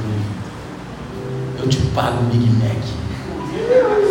Olha, essa é declaração da avó, né? Eu não gosto de Mac, não, eu gosto de quarteirão duro. Né? Se quiser demonstrar amor por mim, não nesse momento que eu estou de dieta. Se quiser demonstrar amor por mim, traz uma marmitinha com quatro ovos cozidos. É, é o que eu estou jantando todo dia, meu irmão. Já foram 12 quilos embora. É, essa calça aqui, meu irmão, botava.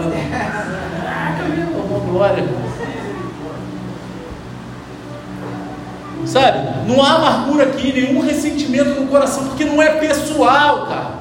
Você está entendendo? Não é pessoal, é pelo reino. É o que eu volto a dizer: tem um monte de gente brigando dentro da igreja porque leva as coisas para o lado pessoal. Só que aqui a gente está lidando com o espiritual. A gente tem que ficar indignado com as coisas contra o reino de Deus.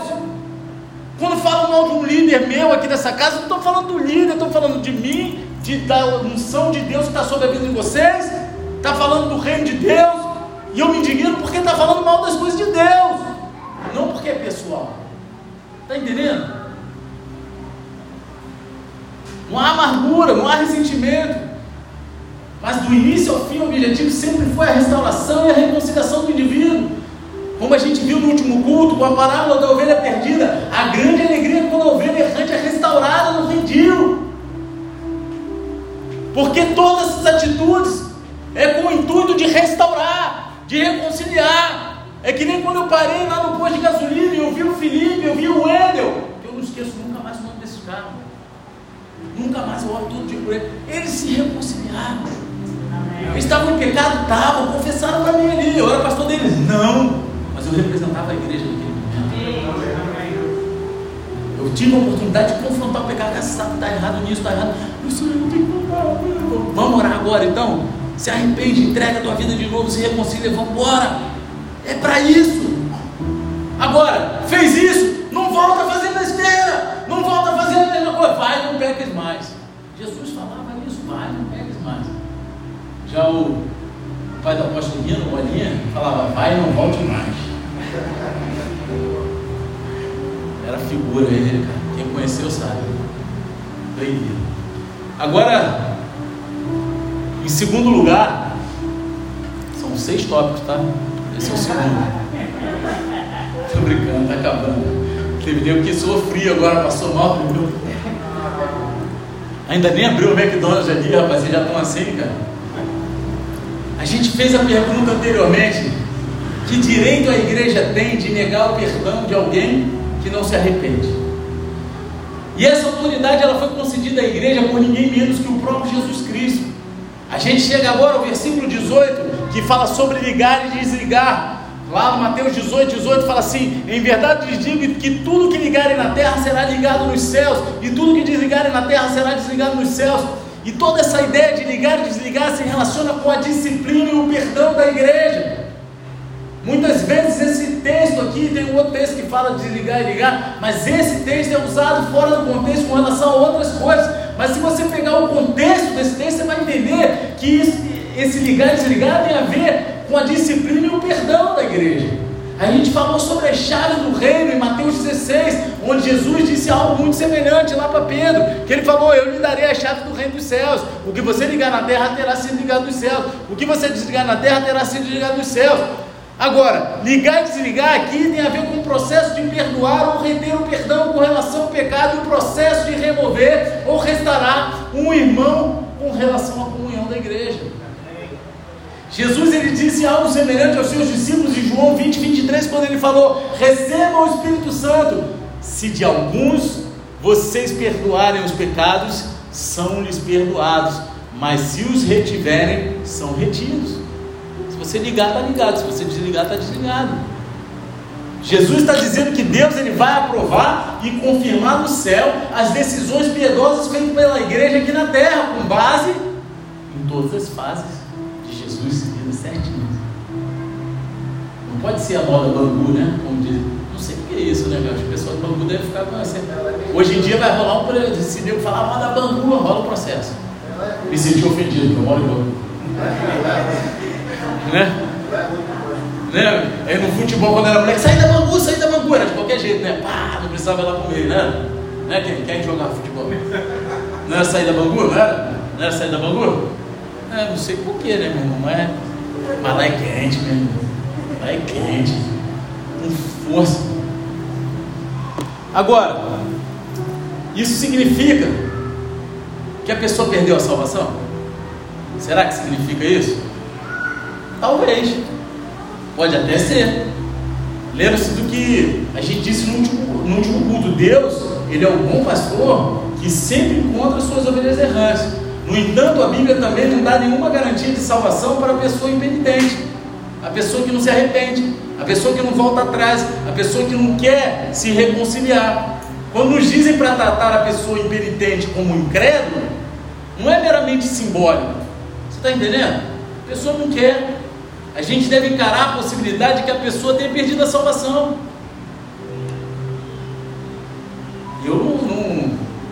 Sou da teologia da predestinação, uma vez salvo, sempre salvo. Eu não creio nisso. Eu acho a predestinação para a obra, sim, mas para a salvação, não. Que a gente pode alcançar Deus, que é todos. Deus amou o mundo de tal maneira, o mundo a todos. Deu Jesus para aqueles que devem crer. Se ele amou todos, ele quer todos, mas só alguns vão crer. Mas isso não quer dizer que ele predestinou alguns para crer e outros não, porque ele nos deu o livre-arbítrio. Agora, o nosso livre-arbítrio vai até o momento que a gente decide. A gente está escravo do pecado, a gente consegue decidir para sair do pecado, da escravidão do pecado, para se botar. E eu já falei isso no outro culto, né? Como escravo de Deus. Só que quando a gente se coloca na situação de escravo de Deus, servo, ele nos aceita como filho. Entendeu? O manto, o diabo, ele vai te escravizar cada vez mais no teu pecado.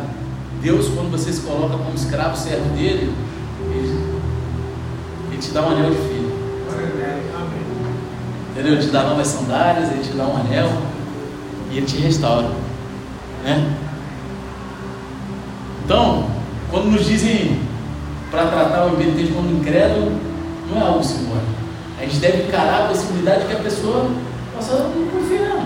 A razão pela qual os tratamos como incrédulos é porque eles podem realmente ser incrédulos. Não querem viver conforme a palavra diz. Muitos chegam à igreja por modinha, porque é bonito dizer que é crente, porque antigamente era feio. Bíblia era um cara retórico, né? Eu chamava os caras que pregavam o evangelho de Bíblia, ah, lá vem o Bíblia perto do bar. E era meio que estereótipo de alguém cafona, sem dinheiro, que não tinha cultura, né? Era isso? Só que isso foi revertido. E as pessoas começaram né, a ver que dentro do, do meio cristão tem de tudo. Tem pessoas que são cultas, tem dinheiro, né? tem pessoas que não têm muito dinheiro, mas tem conhecimento da palavra, que não são brega. Olha para o teu lado aí, tem alguém brega? Tem um pouquinho, né? Mas, é as breguices que dá para relevar, né? Mas você está entendendo? Mudou. E aí muitos acharam que era modinha ser crente. Porque eu vou para a igreja da prancha de surf. Ah, eu vou para a igreja que fica tudo apagado. Eu vou para a igreja que é tudo preto. Eu vou para a igreja que solta fogos. Eu vou para, sabe? E aí não é para a igreja que tem Jesus. A igreja que tem Jesus que a gente tem que ir. A igreja que Jesus está ali. Sabe? A razão pela qual a gente trata a pessoa é porque ela pode realmente ser um incrédulo nunca se arrependeu, ela só está de bobeira. E Deus sabe realmente, sabe? Embora Jesus ele tenha dito, pelos seus frutos os conhecereis. Né? Ele sabe realmente se você se arrependeu, se você é incrédulo ou não. É pelos frutos. E aí a pessoa que está de, de vacilação, cadê os frutos dela? Não é isso?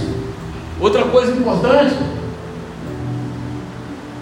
é sobre o versículo 18, uma coisa importante a gente observar é que esse versículo é direcionado à igreja, à Assembleia dos Justos, à Eclésia, não a indivíduos, a quem é dado esse poder. A quem é dado?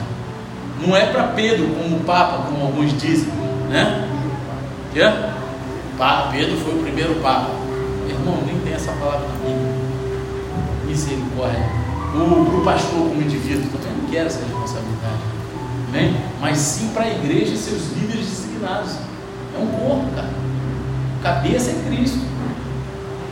E é por isso que quando Paulo instrui os coríntios a remover alguém de sua igreja, ele diz para fazê-lo quando estiverem reunidos em nome do Senhor Jesus. Não é para fazer, ah, eu quero, aí eu persigo o cara e põe ele para fora da igreja. Isso não existe. Você vai pegar o conselho com os caras que são mais, né, mais antigos na igreja, vai conversar, vai ponderar e ali vocês vão tomar a decisão. Está entendendo? Porque é muito sério, é uma vida, e depois a gente dá conta disso. E isso protege a igreja de pastores ímpios e de, de lobos em pé de cordeiro.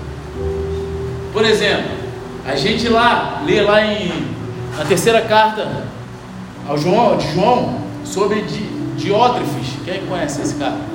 Se eu tiver outro filho, eu vou botar esse nome. Diótrefes. Ele adorava ser o primeiro. E aparentemente ele também gostava de colocar as pessoas para fora da igreja. É só ler lá.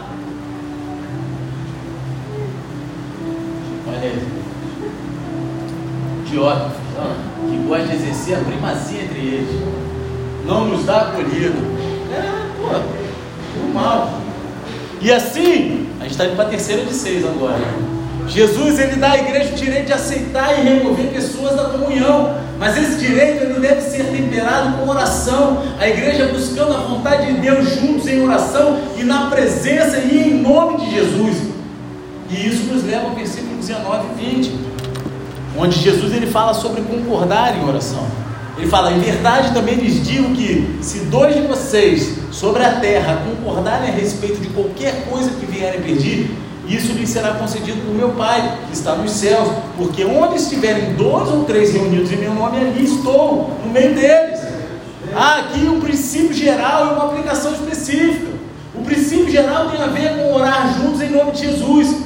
Versículo 19, ele parece à primeira vista ser um algo, eu quero isso, me dá isso, né? O que eu pedir vai ser me dado, não é isso?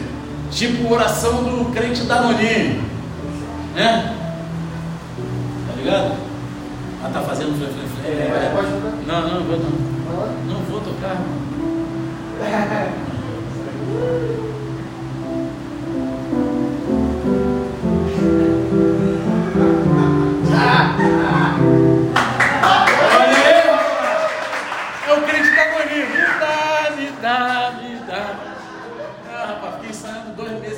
fazer essa culpa aqui, rapaz. Ó, tá de bobeira. Você tá entendendo? Eu... Quê? É, rapaz, mano. Ele tocou dali, rapaz. Você está entendendo? Parece um me automático. Eu peço e Deus me dá. Apenas encontre uma outra pessoa para concordar com você sobre qualquer coisa que Deus vai ter o prazer de fazer isso para você. Irmão, vem aqui concordar comigo que eu vou descer e eu vou ter uma raiva dele, seu espírito lá e lá embaixo me esperando. Vem concordar comigo. Não é assim, cara. Pô, se fosse meu irmão, ah, eu ia ter muita coisa. Muito crente ia ter um monte de coisa, porque ia juntar dois, três. A gente nego ia gostar de orar, né, cara? Porque nego ia ficar trancado orando só por bem material, fazendo hora. Agora, ó, hoje a gente ora pelo bem que o fulano quer. Pá, pá, pá, ia sair. Evitar, poxa, pô, cara, não é disso que se trata. Sabe? Tem a ver com aqueles que amam e adoram a Deus e sabem que a oração é muito mais assim maravilhosa e significativa do que isso. A oração ela não é uma máquina de venda automática gigante celestial, sabe? Você põe lá o. E... Não é isso. Observe que a reunião e a oração estão em nome de Jesus. Jesus diz algo semelhante lá em João 16, versículo 23, que diz assim: Naquele dia vocês não me perguntarão nada. Em verdade, em verdade lhes digo: se pedirem ao Pai alguma coisa em meu nome, Ele lhes concederá. Até agora vocês não pediram nada em meu nome, peçam e receberão. Por quê? Para que a alegria de vocês seja completa. E assim. Ah, não começa não, Senhor. Eu falei assim, não Essa não é uma fórmula mágica, mas algo para nos reunirmos na, na presença de Deus, sob a autoridade de Deus, buscando a vontade de Deus e seus caminhos para nossas vidas. É disso que se trata. Você está entendendo? Buscando direcionamento, mesmo entre os menores ajuntamentos, Jesus ele está presente no meio deles e a igreja está, de certa forma, reunida ali sendo representada. Agora, tomamos as declarações gerais de, de Jesus, que Jesus ele faz sobre a oração e as aplicamos à remoção de um membro na igreja. Toda disciplina na igreja ela deve ser feita em atitude de humildade e oração sob a autoridade de Cristo, buscando a vontade de Deus debaixo daquele assunto. Então, somente então Deus ele vai ligar no céu o que foi ligado na terra, e desligará no céu o que foi desligado na terra. Amém? Abaixa a cabeça e fecha os olhos em nome de Jesus. Com 15 minutos de atraso.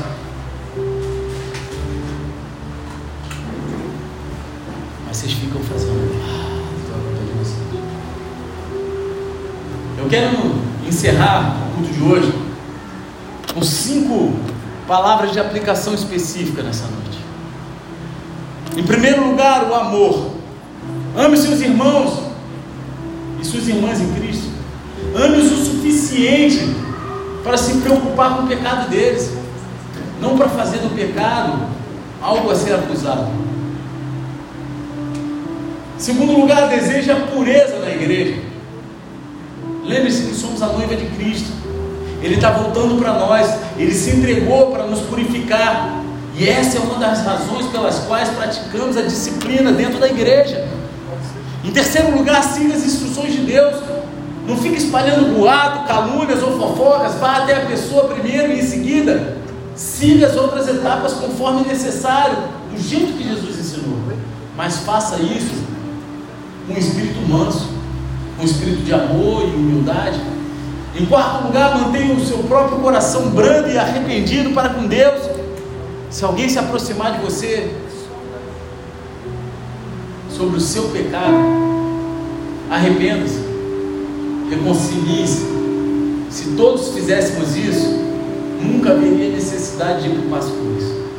Se todos nós reconhecêssemos os nossos pecados e as nossas dificuldades e tentássemos reparar as nossas falhas com humildade, o passo 2 nunca teria necessidade. Em quinto lugar, não descanse uma falsa certeza de salvação se você não se arrepender do pecado na sua vida. Deus, Ele aprova no céu as decisões tomadas sob a sua autoridade pela igreja na terra. Não tome levianamente o pecado impenitente. Quando você se recusa a se arrepender, isso é uma grande indicação de que você pode não ser salvo.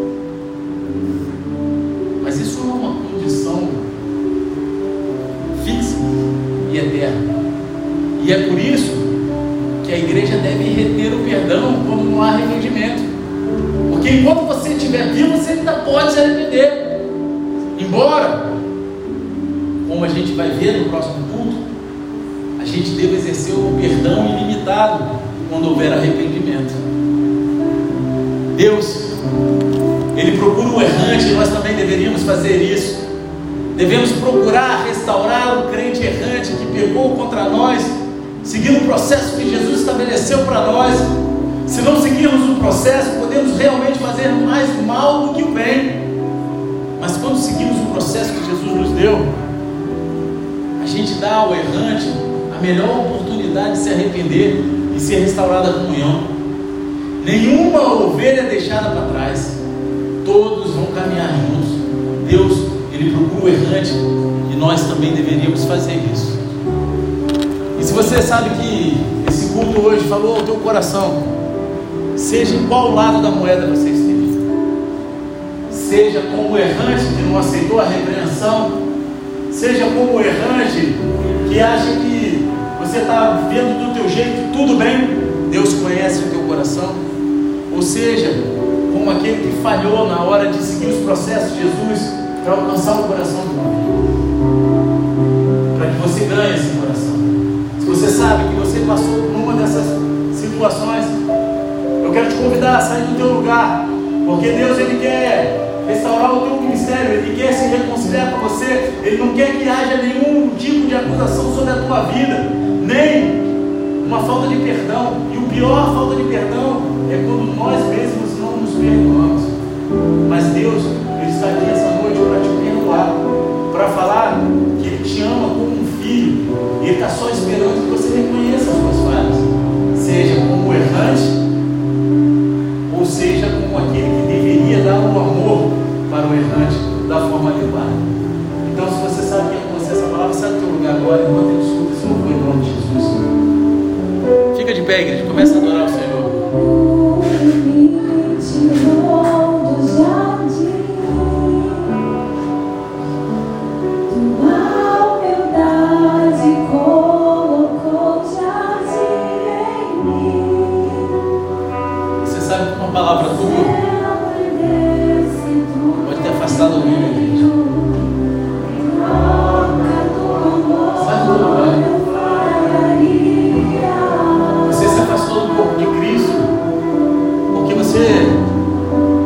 aceitou a repreensão.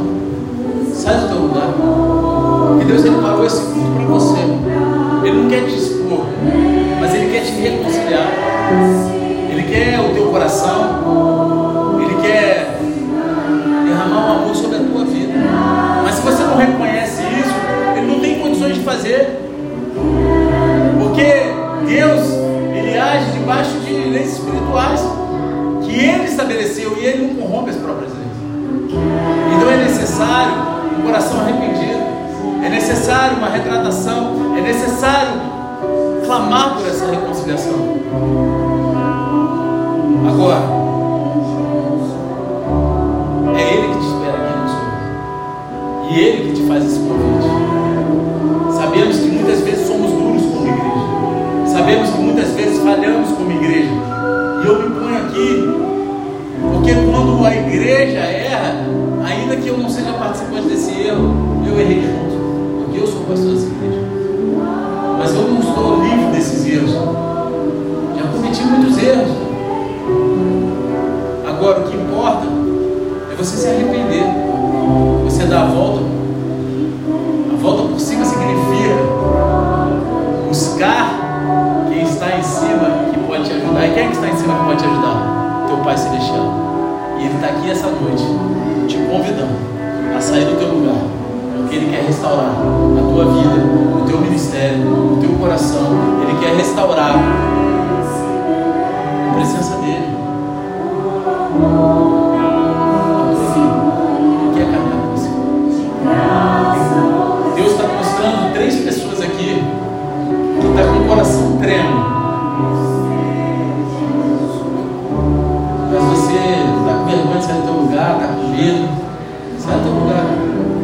Sai do teu lugar. São três pessoas que Deus mostra aqui. Que precisam sair do lugar e realmente romper naquilo que Deus tem chamado. Sai do teu lugar agora,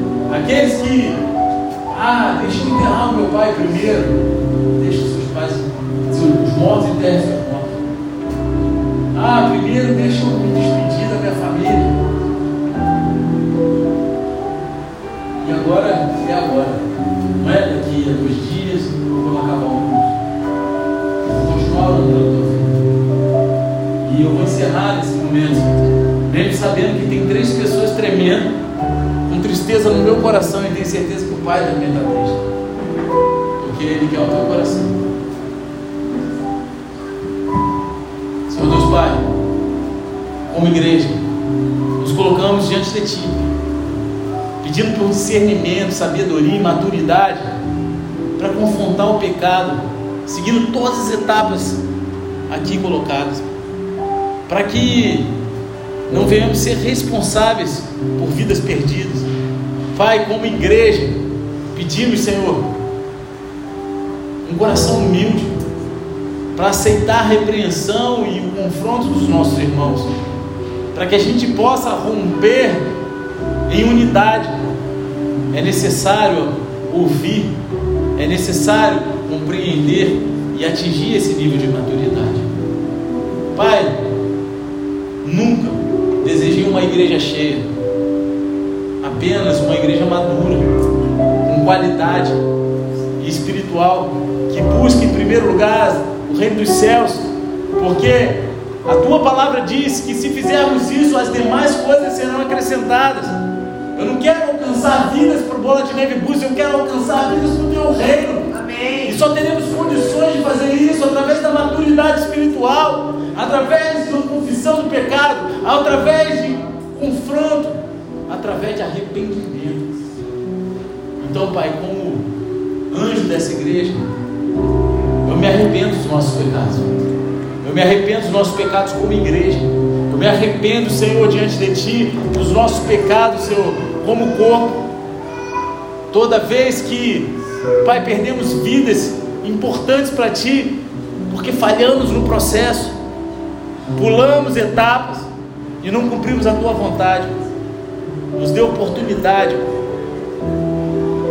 nos dê oportunidade, Senhor, de nos retratar, de viver a Tua vontade. Aqueles, Pai, que não querem receber o confronto, Senhor, gera outras oportunidades para que eles derramem o coração na tua presença e vivam a tua vontade, Pai, entendendo, Pai, que nós estamos aqui para impor a vontade de homem, mas sim aquilo que está na tua palavra, e que não há outro lugar melhor do que estar na tua presença, e por isso somos gratos, porque mesmo com tantas falhas, o Senhor ainda nos quer e não nos rejeita, debaixo da tua graça. Se você recebeu essa oração, você crê nisso. Aplaude Jesus de todo o coração.